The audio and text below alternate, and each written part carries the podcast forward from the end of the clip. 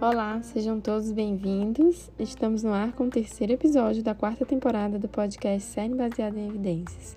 Eu sou Camila Montoril, fisioterapeuta. Hoje teremos um artigo que compara exercícios para ativação do glúteo em crianças com paralisia cerebral. Trata-se de um estudo transversal e foi publicado em 2019 na revista de Marcha e Postura. Lembrando que o artigo está disponível no site cern.fst.br. Então vamos lá, introdução. Esse é um tema que eu já queria é, abordar aqui sobre fortalecimento muscular. Então o artigo ele é bem clássico, se divide em introdução, metodologia, análise dos resultados, análise dos resultados e a discussão e posteriormente a conclusão. Então vamos à introdução. O artigo começa comentando sobre as insuficiências na função dos músculos extensores e abdutores do quadril, que são comuns em crianças com paralisia cerebral, contribuindo para padrões alterados de movimento da coluna lombar, do quadril, ou seja, da região pélvica. Isso leva a alterações na força, principalmente na redução da abdução do quadril durante o apoio na marcha. Isso acaba acarretando um efeito funcional com um controle reduzido na postura de um único membro. Com esses padrões de carga alterados, leva ao impacto estético nos padrões de marcha, principalmente.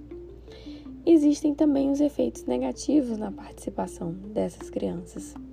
A etiologia disso é multifatorial, seja pela fraqueza, pelo controle motor prejudicado, a espasticidade, as alterações articulares e a morfologia óssea, que são questões comuns na paralisia cerebral. As intervenções destinadas a isso incluem o manejo da espasticidade, cirurgia, as cirurgias ortopédicas, seja na pelve, no fêmur, e a fisioterapia geralmente ela acontece de rotina ou num, num pós-operatório com a, um trabalho de reeducação da marcha, de fortalecimento muscular.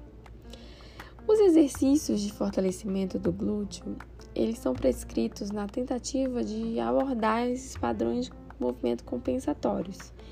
E ao fazê-lo, maximizar a marcha, promover independência e participação.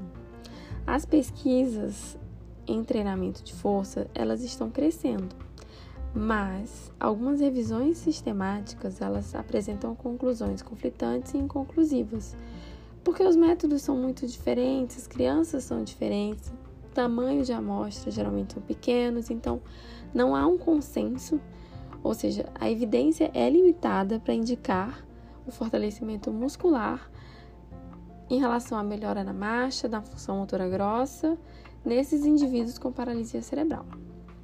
Existem alguns autores que já viram resultados na participação com o treinamento de força desses indivíduos. E a diretriz sobre treinamento de força, ela existe para crianças típicas, desenvolvimento típico. Com paralisia cerebral, alguns autores têm estudado isso. Um deles é um autor holandês, o professor Olaf. Ele tem vários artigos publicados com isso. É, também sobre sono, ele pesquisa várias coisas em relação a sono, a rotina em crianças com paralisia cerebral. E ele sugeriu uma série de princípios de fortalecimento que devem ser considerados ao elaborar protocolos de pesquisa. E aí que medem esse fortalecimento em crianças e adolescentes. Sabe, sabe também que protocolos não ótimos, perfeitos, não foram determinados nesta população. Então, ele destaca o risco da compensação do movimento, o aumento da fadiga, a redução do controle motor, que isso pode impactar na eficácia desses exercícios de fortalecimento. Então, a sugestão deles é o treinamento uniarticular, com intensidade suficiente por um período prolongado, maior que 12 semanas, com períodos de descanso e pode, isso pode ser ideal para elaborar os protocolos de treinamento. Também destacam o papel do biofeedback para melhorar os resultados. Um aspecto fundamental é a especificidade da ativação muscular. E a eletromiografia, ela permite a medição, medida direta, em tempo real e objetiva dessa ativação muscular durante as tarefas funcionais. Isso permite a quantificação da ativação sem medida de um músculo-alvo. Então, o objetivo deste artigo foi explorar os níveis de ativação eletromiográfica nos músculos glúteo médio e máximo durante exercícios de fortalecimento muscular comumente prescritos em um grupo de crianças e adolescentes com PC. Então, vamos agora para os materiais e métodos. É, foram recrutadas 11 crianças com paralisia cerebral, então foi um estudo observacional transversal. Foram feitas é, na verdade, foi feita uma amostra de conveniência. A tabela 1 nos mostra as características gerais dessas crianças e em relação aos critérios de inclusão e exclusão. Todos tinham diagnóstico de paralisia cerebral, seja bilateral ou unilateral. Eles eram elegíveis se o fortalecimento da musculatura glútea fosse indicado como uma meta de tratamento por seu fisioterapeuta, devido ao controle deficiente dessa, da região do quadril, e isso sendo identificado como um problema na marcha. Então, eles já eram identificados previamente pelos fisioterapeutas que os acompanhavam com necessidade de, fortalecimento da musculatura glútea, e aí eles foram encaminhados para essa pesquisa. Eles tinham idade entre 7 e 17 anos, com GMFCS de 1 e 2. Os critérios de exclusão foram botox ou cirurgia nos seis meses que antecederam a pesquisa. Então, eles selecionaram seis exercícios comumente prescritos para a musculatura glútea, a fim de minimizar a fadiga e problemas de adesão. Então, o nome desses exercícios está, está ilustrado no artigo. É, primeiro exercício é o climb, lunge, squat, step up, single leg bridge, prone, keep, knee. Então, são exercícios de ativação muscular, seja em cadeia cinética aberta ou cadeia cinética fechada. Então, eles eram exercícios é, que preconizavam a ativação da musculatura glútea. E eles fizeram esses exercícios no laboratório de marcha, onde um fisioterapeuta responsável e capacitado é, realizava o treinamento aplicava a eletromiografia no membro hemiplégico ou no membro mais afetado e os dados eram coletados a cada repetição de movimento. Então vamos agora à análise de dados. Um paciente foi excluído e 10 foram incluídos. Desses 10, houve diferenças bem claras na ativação eletromiográfica entre os seis exercícios. A figura 1 dá um resumo gráfico dos resultados. Então, dois exercícios foram mais eficazes na ativação do glúteo médio e do máximo, o single leg bridge e o step up. O exercício de nome climb parece menos eficaz na ativação do glúteo máximo e médio. Então, esses dois exercícios mais eficazes, eles tinham a variação que o apoio era apenas numa perna, então vamos agora à discussão. Esse foi um, o primeiro estudo a quantificar a amplitude de eletromiografia em uma série de exercícios de fortalecimento do quadril em uma população pediátrica com paralisia cerebral. Então, esses dois exercícios, o single leg bridge e o step up, são exercícios mais eficazes na ativação do glúteo médio e mínimo entre os seis. Então, o single leg bridge é como se fosse uma ponte unilateral. E o step up como se você estivesse subindo no degrau. É, então, são exercícios que são executados enquanto o peso é suportado em um único membro. Já o squat e o lunge são realizados com sustentação de peso em ambas as pernas e podem permitir o uso compensatório do outro membro, menos afetado, reduzindo assim os níveis de ativação dos músculos-alvo. Os outros exercícios, eles não suportavam peso, eficientemente. Então, eles parecem ser menos eficazes. Então, um pouco sobre fortalecimento muscular, como a gente já falou. Os princípios já estão bem estabelecidos para crianças e adolescentes típicas. As principais características desses programas bem-sucedidos são a individualização de programa, a sobrecarga progressiva, a especificidade para grupo muscular, ação muscular, sistemas de energia, e para a população com PC, recomenda-se que considerem o potencial de movimento compensatório de sobrecarga, nos músculos-alvo e também a complexidade de tarefas seja compatível com a capacidade de cada criança. Então, tem que ser um, um tratamento, um fortalecimento individualizado, personalizado para cada criança. E que evite também a compensação. Então, o fortalecimento ele tem se tornado cada vez mais importante no atendimento dessas crianças. Mas sabemos que na paralisia cerebral várias questões influenciam. Então, é muito desafiador um desenho de estudo nessas crianças, principalmente em relação ao fortalecimento.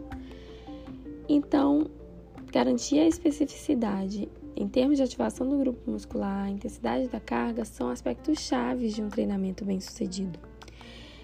Em relação aos músculos, o glúteo médio e o máximo eles atuam juntamente com outros músculos para estender e abduzir o quadril, com as fibras anteriores do glúteo médio também envolvidos na rotação interna do quadril. Então, o braço de alavanca ele altera dentro de diferentes ângulos da articulação do quadril, o que tem efeito entre as forças geradas. O estudo ele não se estendeu à quantificação dessas forças, então ele fala que modelos vêm sendo desenvolvidos para serem feitos estudos com a quantificação exata das forças, de acordo com o ângulo articular. E um destaque do estudo, de acordo com, por exemplo, com o Olaf, é que crianças com PC parecem ter estratégias compensatórias para descarregar os músculos alvo durante a, a descarga de peso. Então, esses dois exercícios, o single leg bridge e o step up, que são exercícios de descarga de peso unilateral em cadeia cinética fechada, são exercícios numa perna só. Então, eles oferecem demandas específicas da musculatura sem acarretar numa carga compensatória para o membro contralateral. E a eletromiografia nesse estudo, ela foi bem importante pra, porque ela se limitou a explorar a amplitude durante vários exercícios direcionados à musculatura glútea. Claro que isso também é uma limitação porque eles não verificaram se houve mudanças na força funcional ou alterações na atividade de participação. Isso também é um dado bem interessante porque a medida de força funcional ela nos dá outras informações que a eletromiografia não dá. Então seria importante que o artigo tivesse medidas assim. Né? Hoje em dia até tem uma escala de força, de medida de força funcional. Ela é pouco conhecida, mas ela é bem interessante. Ela é mais destinada para crianças de MFCS 1 e 2 e ela mede muito essa questão da, da atividade, da participação. Não da participação, desculpe, na atividade principalmente. Então, a questão central da pesquisa ela foi motivada mais pelos que eles chamam de dilemas clínicos dos terapeutas de neuroreabilitação, que relataram incerteza na prescrição desses exercícios para glúteos e procurou fornecer informações adicionais que pudessem ajudar nesse sentido. Então, eles se limitaram a esses seis exercícios mais comuns. Pode-se considerar uma limitação do estudo? Pode, mas no início eles justificaram que era para não dar fadiga, né, fazer seis exercícios numa mesma criança, né, para ter realmente um resultado mais fechado, um, uma pesquisa mais fácil de ser executada. E uma outra limitação é que foi uma amostra de conveniência uma amostra pequena, tendenciosa para uma população onde o fortalecimento da musculatura glútea era um objetivo de tratamento, né? um objetivo em relação à estrutura e função corporal. Então é isso, gente. O artigo, se a gente puder resumir o que ele traz, ele fala que, então, exercícios que envolvem suporte de peso no único membro parecem mais eficazes na ativação de músculos-alvo em uma população com PC a ponte de perna, perna única, né, ponte unilateral, a gente pode traduzir ao pé da letra, e o step up, que é subir no degrau, eles são mais eficazes ao tentarem ativar os músculos glúteo máximo e médio em indivíduos onde o fortalecimento do quadril é um dos objetivos de tratamento. E o estudo ele fornece informações importantes para novas pesquisas examinando os protocolos de fortalecimento em PC. A garantir especificidade é um passo importante, fundamental na concepção de programas de fortalecimento. E o biofeedback, ele pode fornecer orientação adequada. Então é isso, gente. Eu espero que vocês é, tenham gostado. Consultem as referências, tem umas referências bem interessantes, principalmente do professor Laff. Vale a pena ver. E chegamos ao fim desse episódio. É, não deixem de baixar o artigo né, lá no site. Obrigada. Se você gostou, compartilhe esse episódio nas suas redes sociais. Se você quiser tirar alguma dúvida, manda uma mensagem no Instagram do arroba. E não deixem de ativar, como eu sempre falo aqui, o sininho das notificações. Toda quarta tem um conteúdo para vocês. Seja um podcast, seja um resumo. Até o próximo episódio.